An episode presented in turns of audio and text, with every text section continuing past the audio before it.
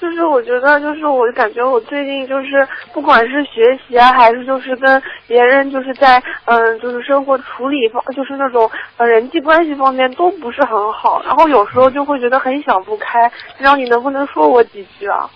很简单，你因为就是因为你现在修行刚刚开始，你要记住，嗯学佛实际上是一种修养，学佛就是一种人的本性的陶冶，明白了吗？情操的陶冶，也就是说要懂得学佛人可怜别人，你就会对别人好了。你不对别人好，人家怎么会对你好呢？别人对你好坏就是一面镜子，你对人家好，他会反馈回来，这面镜子照着你，人家也会对你好，对不对呀？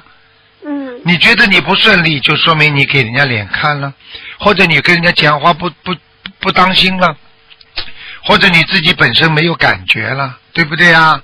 啊，嗯小姑娘要学会做人呐、有时候做人很嗯很重要的，但是做人也很难。因为一个人不会做人的话，你怎么会修心？怎么会弘扬佛法呢？要是不会做人的话，你这个人怎么样能够得到人成即佛成呢？对不对啊？观世音菩萨能够让这么多人膜拜他，观世音菩萨能够这么慈悲，不就是在人间他用佛法的魅力让人信服他吗？对不对啊？从另外一个角度上来讲，任何一个人能够膜拜一个人，不就是因为人格的魅力吗？对不对啊？啊，，你真的付出帮别人，人家怎么会对你不好呢？啊，对不对呀、啊？只能只能好好的学，傻姑娘，听得懂吗？因为你今后将来不会一辈子在学校，你终有一天会踏入社会，踏入社会之后，你基本上这个人生就在社会当中了。离开学校，听得懂吗？嗯所以你现在在学校里就会做人，你以后到社会上也会做人呢，明白了吗？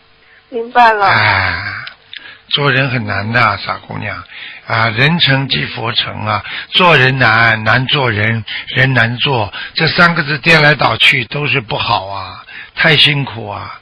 你知道台长这这这搞了搞了这么多的这人一起学佛，你说台长辛苦不辛苦啊？对不对啊？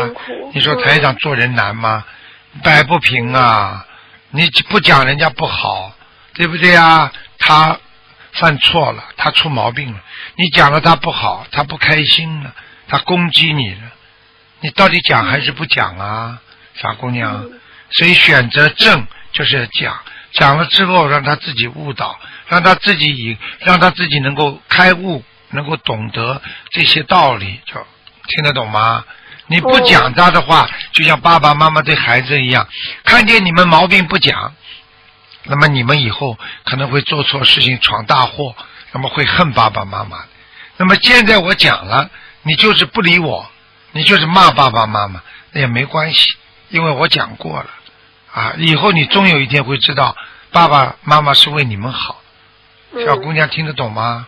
听得所以台长暂时的有些人对台长有些误解，台长还是要讲他，讲了之后，等到他哪一天他明白了，因为我们小时候的时候我们不明白，等到我们大的时候我们是明白了呀。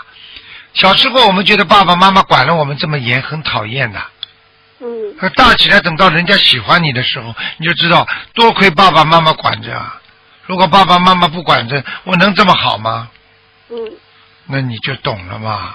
嗯现在很多弟子对台长也是这样，管得太严了，耍脾气了，不来啦，啊，骂人了，什么都有啊，对不对呀、嗯那等到他以后晚年要死的时候呢，总归要死的嘛。